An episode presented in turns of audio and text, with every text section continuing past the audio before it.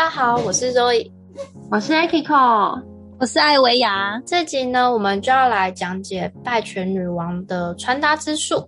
因为在当时二零一零年的时候，这一部片除了剧情很夯之外，她的穿搭也是对当时的台湾引领风骚的。接下来，我们就要透过问答的方式来告诉大家，我们要如何从拜权女王之中来学习穿搭哦。那我要提问，举手。我我有发现说，在这部戏里面呢、啊，单无双他前面是一个很有保护色的人嘛。然后我观察说，从外表感觉他就是层层堆叠他的保护色。可是我自己就对穿搭又不了解，我说不出到底是怎么穿的，到底哪些配件或是穿搭方式让我觉得像无双有很保护色的感觉。各位可以举例看看吗？或者是讲说。嗯、呃，怎么穿可以产生跟别人的距离感呢？我们来回想一下哦。你在看贾博士新品发表的时候，他都穿什么？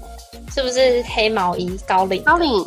嗯，对。那我们给他就是给大众什么样的感受？大概就是他是精英，很专业，又有点距离感。嗯，精英就是距离。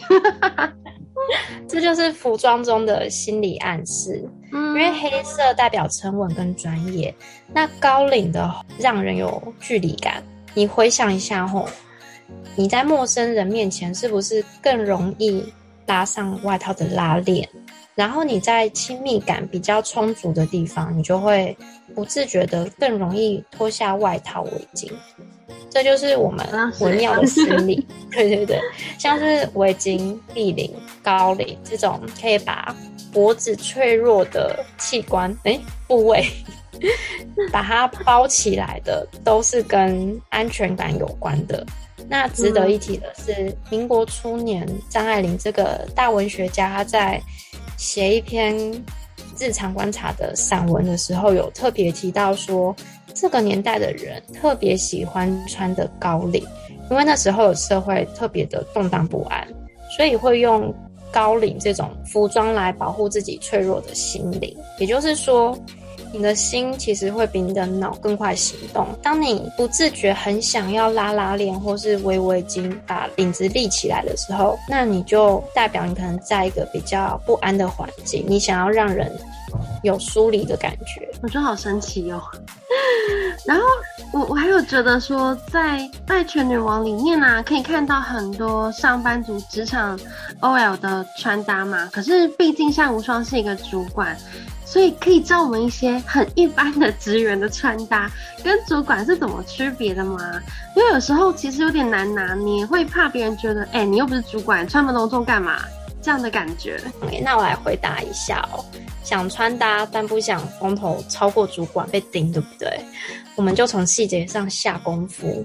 因为主管通常强调的是气势，毕竟他要就是带领大家嘛，要带领主人，所以设计上适合比较外放、风格强烈的。重点就是气压全场。那相反的，你是菜鸟、一般职员，你比较适合从小地方下手，精致就是你的关键。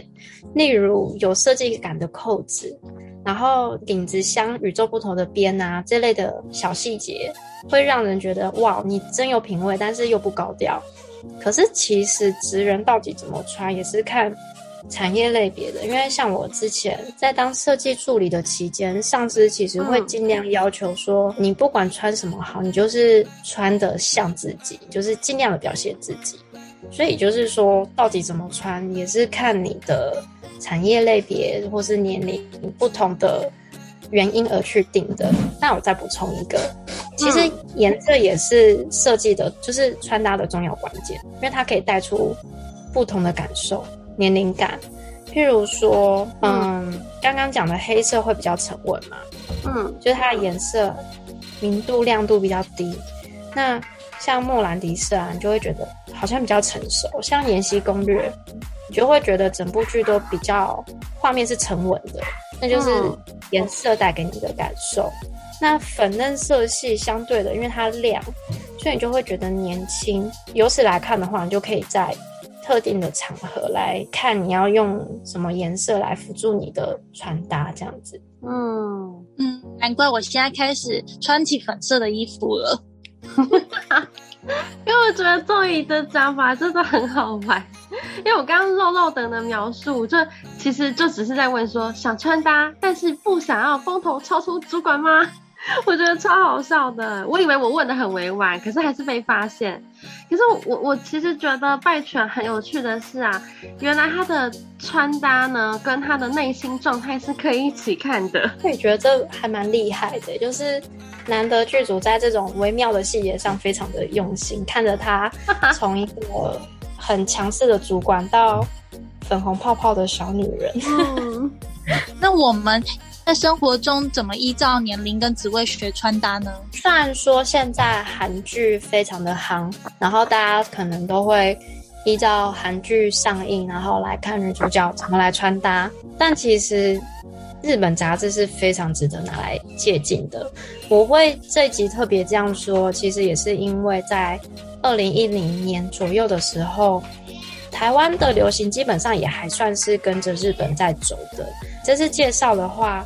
讲解一下为什么我们很适合拿日杂来学习穿搭，因为它是很精准的来分类，它甚至分类了年龄派系，都可以找到自己专属的穿搭，就是从一零九辣妹啊，或者是或是洛丽塔，或者是到一般的 OL 都可以找得到。那我今天就特地来说 OL 系这个部分的穿搭，嗯、我简单讲一下，比较大家可以看得到，像是 Kaken、JJ。Ray with 爱与就是长度的关系，我今天特别拿 Kaken 跟 with 来讲。嗯、第一个是 Kaken，它比较适合是那种刚出社会的职场菜鸟，就是你很年轻，大概在二十五岁之前刚刚毕业，然后你需要穿的有点专业感，但是你又不想很很显老，那这个杂志就很适合你，因为他是主管。对对对，就是不要抢人家风头嘛。对，它就是既有职场的专业感，又有女孩子的甜美风格的杂志这样子。那相对的另一个，我们针对大约三十岁左右的女性，可能就是我我们这几个人的适合穿搭。他们回家这个杂志啊，它比较适合的是经过职场训练风霜的。成熟感的穿搭，例如说像你的工作是比较高强度一点，你要跑业务啊，或是传播媒体，你要给人一种干练，然后你很专业潇洒的感受的话，这本的杂志就还蛮适合你的。嗯哦，所以其实刚学习穿搭的听众看杂志也是可以学的。嗯，那可是如果说。超过二十五岁的话，那他穿那个卡看的话是适合的吗？或者是反过来说，如果他是二十五岁以内，但他就特别的想要很干练呐，他可以穿 with 吗？会不会变得很违和？就是可能一个装年轻，一个变得太显老的感觉？其实不会，因为穿搭就是元素跟元素的组合。然后刚刚讲的分类是比较属于那种。你还没有什么 idea，你没有什么想法的时候，你就照着选就对的的方法。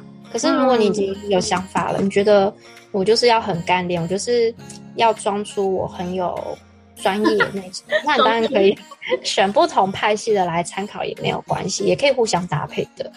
而且我觉得日杂它因为竞争很激烈，它就会细分成很多不同的穿搭方式，你都可以多多尝试，多多看一下。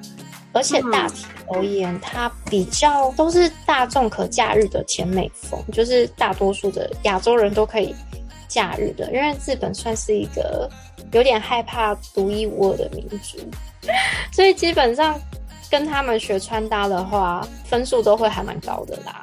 嗯，也很适合刚学习穿搭的听众。那我们的穿搭单元就到这边，我们下次见喽，拜拜。嗯